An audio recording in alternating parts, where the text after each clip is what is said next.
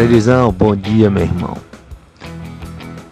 Falar sobre Ítalo é nada mais nada menos que falar sobre o que ele é realmente. A origem, a procedência dele veio de uma onda que é parecidíssima com a de Queramas.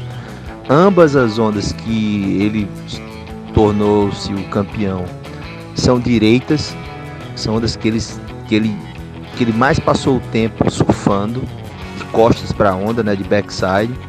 Então ele é mestre nisso. E como ele é muito bom e o, o biotipo dele deixa, faz dele uma pessoa forte e a praticidade enorme para fazer as manobras mais difíceis da forma mais simples, ele consegue extrair do juiz as notas mais altas. Então ele sabe pegar o tubo bem e ele é mestre nos aéreos. Então foi o que fez o diferencial dele, que ele tem força devido à pressão que ele exerce ter esse onda tão parecida com o Queramas a vida inteira, que é o pontal de Bahia Formosa, e ele tem a precisão do, da volta das manobras acrobáticas, né?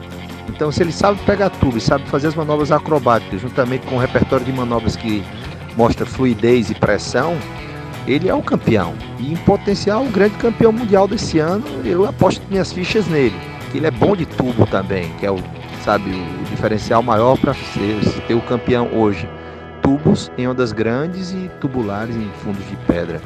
Né? E ele tem isso daí na casa dele. Ele nasceu em cima de uma pedra, das pedras de Bahia Formosa e sempre foi bem assessorado com pessoas como Danilo Costa, é, os meninos da Oakley, no caso o Pinga, que era o chefe de equipe dele e também empresário. Então ele está no caminho certo e com certeza nós teremos em breve o campeão mundial Potiguar.